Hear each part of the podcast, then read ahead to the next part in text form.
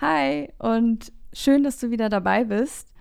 Heute ist Donnerstag und ähm, ich war die letzten beiden Tage auf der OMR hier in Hamburg.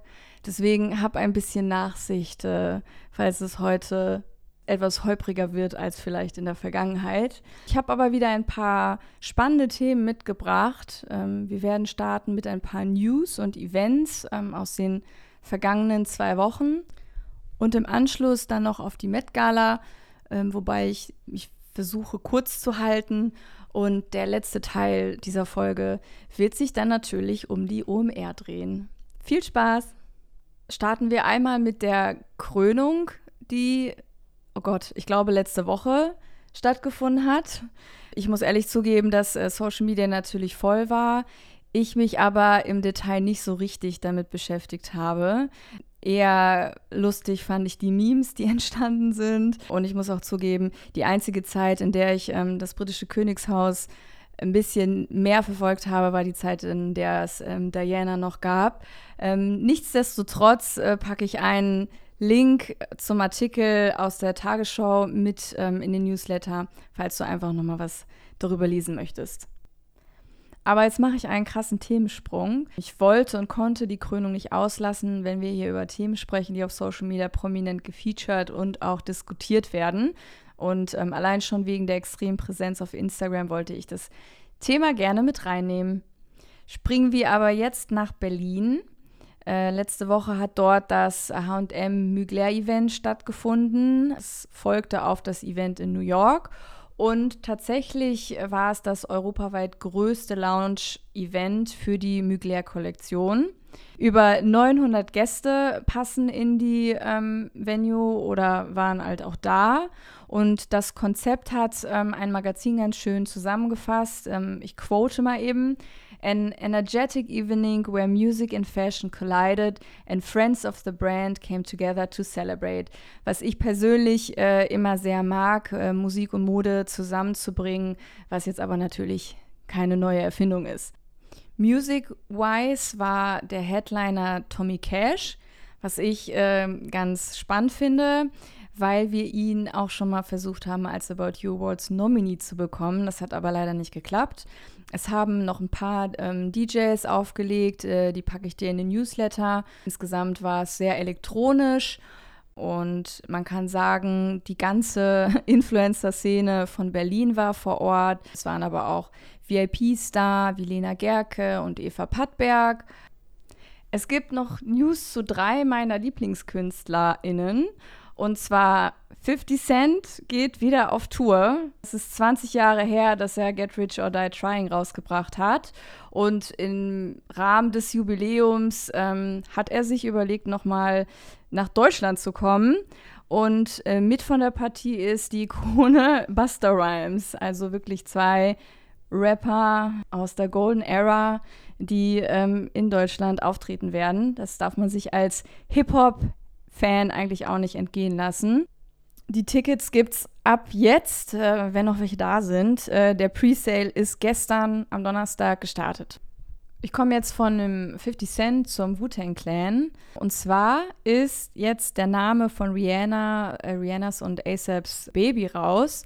Die haben ähm, in der Vergangenheit tatsächlich immer nur vom Baby gesprochen, also auch in Interviews und Co. Und jetzt wissen wir, er heißt RZA. Und ähm, offenbar wurde der Sohn nach RZA, dem Rapper und Produzenten und Anführer, also unter anderem ähm, des Wu-Tang Clans benannt. Und was auch ganz cute ist, ist, dass der Zweitname von RZA der Zweitname von ASAP ist. Das packe ich dir aber auch nochmal in den Newsletter. Und jetzt komme ich auch schon zu dem letzten Musikthema, und zwar Beyoncé, Queen Bee, die ihren Tourauftakt vor zwei Tagen hatte, ihrer Renaissance-Tour nach sieben Jahren Pause. Und das erste Konzert fand in Stockholm statt mit fast 60.000 BesucherInnen. Und äh, ja, von Europa zieht sie dann quasi weiter in die Staaten. Und ich bin auch gespannt, wen sie da dann noch so auf die Bühne holen wird. Es gibt ungefähr 57 Konzerttermine in den größten Stadien in 40 Ländern. Sie hat auch ein Video gepostet, das du dir angucken kannst wie die Konzertbühne aussieht, ähm, welche Outfits sie trägt. Ähm, es sah super, super krass aus. Aber gut, es war jetzt auch nichts anderes von ihr zu erwarten. Ähm, ich habe mir die Outfits aber nochmal genauer angeguckt. Dadurch, dass ich in einer vergangenen Folge ja auch einmal über die Kooperation und das Co-Design ähm, mit ähm, Balmain äh, gesprochen habe. Mm, sie hat jetzt äh, auch Alexander McQueen getragen oder Loewe. Und ich bin einfach super gespannt, was wir da noch sehen werden. Im schönsten Fall sogar eine Documentary auf Netflix. Jetzt noch ein, zwei Sätze zur Met Gala. Die Met Gala habe ich ja im letzten Audio-Newsletter schon einmal angeteased. Ähm, die fand dann kurz danach statt. Hier nochmal ein paar Key Facts. Sie findet seit 1995 statt, ähm, wurde oder wird ähm, von Anna Wintour organisiert und gilt als Benefizveranstaltung für das Costume Institute des Metropolitan Museum of Art. Dieses Jahr war quasi die ganze Veranstaltung eine Hommage an Karl Lagerfeld äh, mit dem Namen A Line of Beauty. Und ähm, ja, wenn ich daran zurückdenke, sind mir natürlich die drei Katzen besonders in Erinnerung geblieben. aka Doja Cat, Jared Leto und Lil Nas X. Den Rest verlinke ich dir aber im Newsletter, das heißt ähm, Links zu den coolsten Outfits und den besten Wrap-Up-Partys. Ja, kommen wir jetzt zu dem letzten Thema, zu dem Online-Marketing Rockstars Festival. Ich hatte ja schon angekündigt, ähm, dass ich da war. Es fand an zwei Tagen statt, so wie immer in Hamburg und ähm, wird beschrieben als das Festival für das digitale Universum.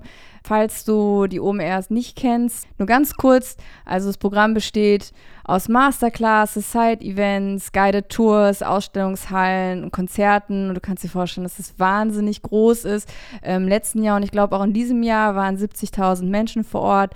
Und ähm, ja, wie gesagt, es gibt diverse Bühnen uh, mit insgesamt über 1000 Speakern und Ausstellern. Und es ist einfach wahnsinnig groß. Hamburg ist dann gefühlt auch immer im Außennummerzustand und man sieht in der ganzen Stadt Menschen mit den Badges rumlaufen. Ist dann quasi immer wie so ein Erkennungsmerkmal.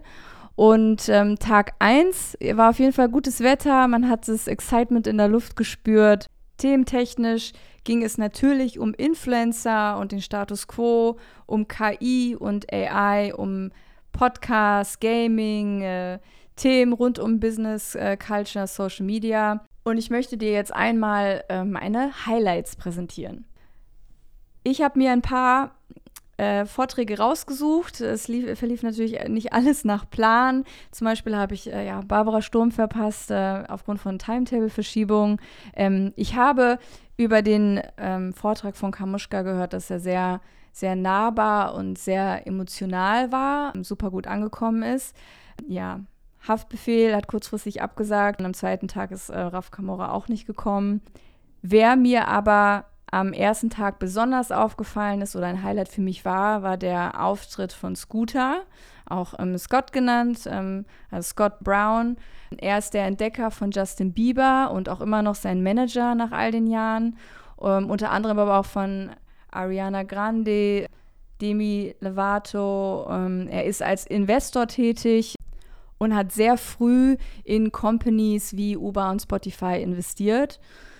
Mich hat ähm, insbesondere seine Denkweise und Einstellung äh, fasziniert. Ähm, er war total entspannt und hat auch ganz offen über Themen wie Verletzlichkeit gesprochen aber auch darüber, wie wichtig Auszeiten für die Entschleunigung sind und ähm, zu reflektieren und auf die Frage, was die Zukunft bringen mag, fand ich ganz interessant, dass er gesagt hat, er hat jetzt die letzten 40 Jahre damit verbracht zu lernen und möchte die nächsten 40 Jahre sozusagen unlearnen. Ja, das war wirklich ein toller Vortrag genauso toll oder ich würde fast sagen, die Überraschung des Tages war für mich Anne-Sophie Klaus von The Female Company. Ich kenne die Brand ähm, schon ziemlich lange, habe aber irgendwie nicht damit gerechnet, äh, dass, dass mich der Vortrag dann doch so mitnimmt. Sie ist ähm, super sympathisch und super smart und gegründet wurde die Company 2018 und sie verkaufen Periodenunterwäsche, Biotampons und andere Produkte für Frauen. Und die Art und Weise, wie sie Marketing machen, ist total erfrischend einfach anders. Wenn du einen Einblick erhalten möchtest, ähm, dann google einfach The Tampon Book und ich verlinke dir auch noch den Instagram-Account im Newsletter. Tag 2 habe ich dann fast nur ähm, in der Conference-Halle verbracht. ähm, gestartet bin ich sozusagen mit ähm, State of the German Internet, was von Philipp und von Roland Eisenbrand ähm, vorgetragen wurde, den ich übrigens auch sehr sympathisch ähm, fand und die Präsentation auch sehr catchy. Ähm, da ging es um Strategien, als Brand bekannter zu werden und genannt wurde eine Strategie zum Beispiel die UI. C, wie sich das, glaube ich, selber ausgedacht haben, was für Unhinged Entertainment Content steht. Die zweite Snippification und die dritte Spray and Pray. Ähm, und dann ging es auch noch darum, wie ähm, Marken sich aufladen können, beziehungsweise wurde geguckt, wer influenzt eigentlich den Influencer. Und da haben sie herausgefunden, dass, ähm, dass es sehr viel um Kultur geht, also generell um Kooperationen mit Museen. Und es geht auch darum, ähm, eine Brand mit Purpose zu chargen. Eine weitere Überraschung und auch Highlight war für mich Luisa Neubauer mit ihrem Vortrag Cut the Bullshit. Natürlich kennt man Luisa Neubauer und ihre Arbeit. Ähm, sie hat Fridays for Future nach Deutschland gebracht. Ich kann dir nur empfehlen, diesen Vortrag nochmal anzuhören. Sie hat am Ende auch Standing Ovations. Zu Recht. Ähm, sie hat äh, kein Blatt vor den Mund genommen, hat Fakten auf den Tisch gebracht und das in einer frischen und smarten und ehrlichen Art. Und ähm, ich hatte schon immer sehr großen Respekt vor ihrer Arbeit, aber durch diesen Vortrag hat sie mich auch echt nochmal menschlich abgeholt. Also Hut ab äh, und wir brauchen mehr davon. Dann habe ich mir noch den Vortrag von dem Künstler Daniel und Ronnie Fike angeguckt. Daniel ähm, hatte schon diverse Kooperationen mit Porsche, NAS, Tiffany, Rimowa. Ähm, ich verlinke dir seinen Account auch nochmal und ähm, jetzt gerade hat er eine Ausstellung in Amsterdam eröffnet. Und dann kam Ronnie. Ähm, mir ist zuallererst ein cooles Outfit aufgefallen. Das ist eine, definitiv eine 10 von 10. Und er hat später dann auch gesagt, dass er kurz vor Hamburg in Tokio war und dort ordentlich geshoppt hat.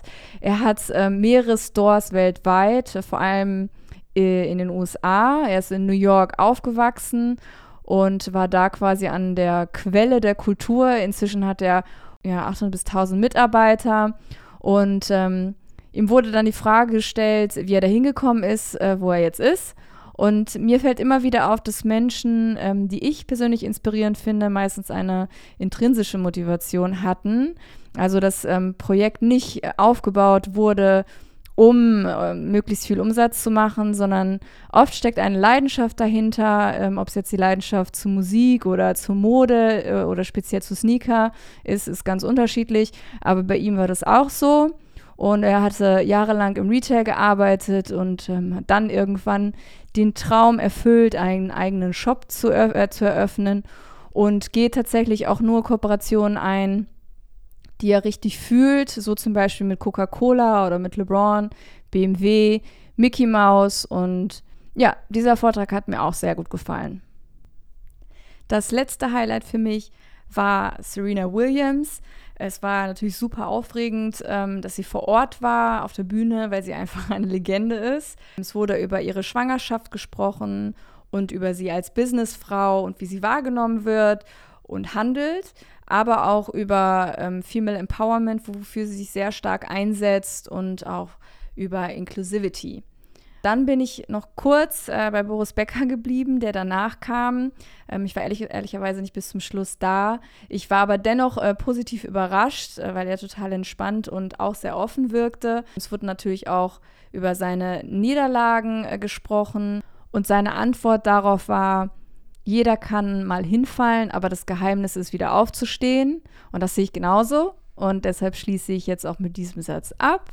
Danke fürs Zuhören. Bis zum nächsten Mal. Tschüss.